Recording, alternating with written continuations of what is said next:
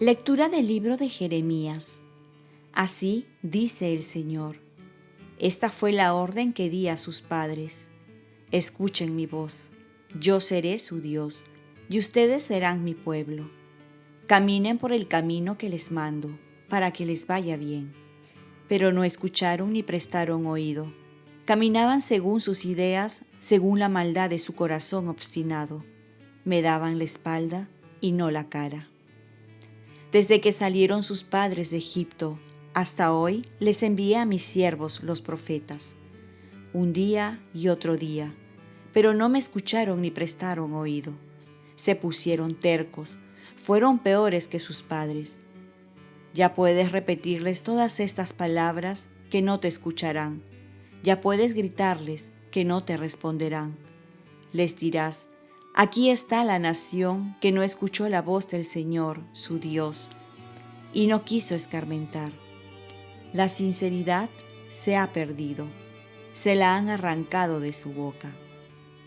Palabra de Dios.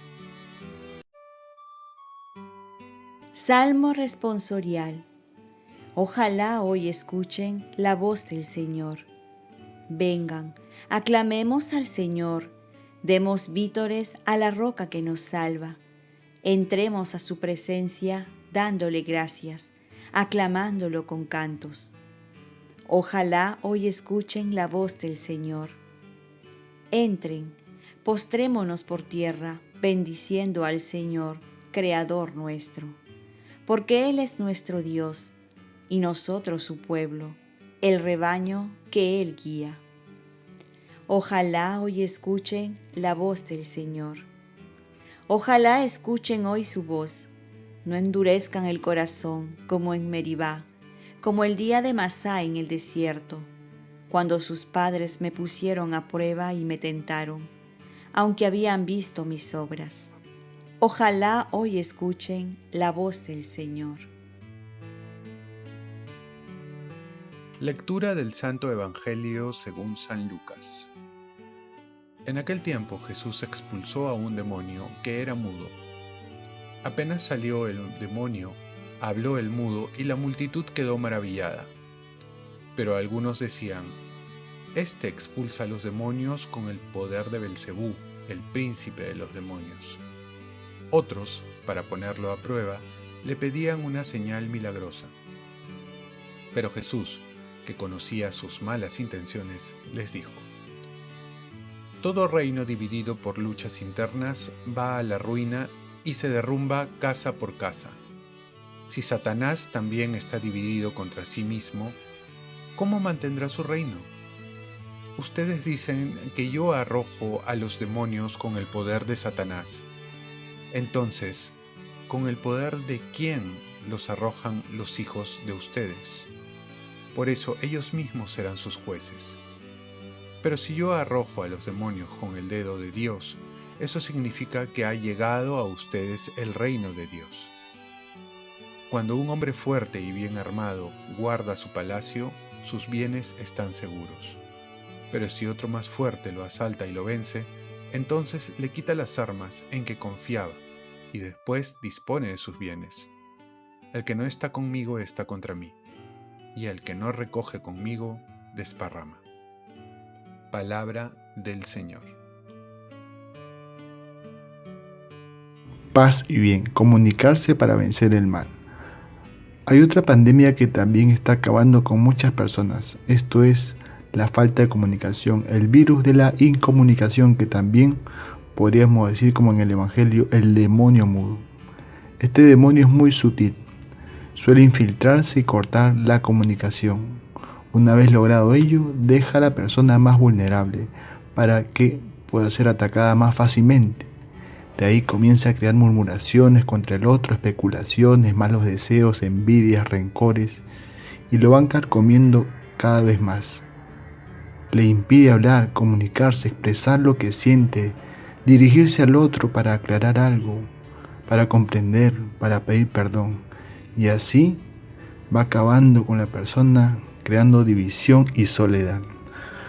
Nosotros somos seres sociales. Es verdad que por esta situación nos hemos separado, guardado distancia. quizás no poder visitar a nuestros seres queridos. Pero esto no quiere decir que dejemos de comunicarnos. Y cuando hablo de ello no me refiero a chatear o mensajear, mandar un moticón, etc., sino a conversar, a dialogar. Y es que si queremos vencer al mal, no lo podremos hacer si no es juntos. Y junto con Jesús. Él dice, todo reino dividido va a la ruina. Y por ello debemos juntarnos para vencer al mal y no irnos a la ruina.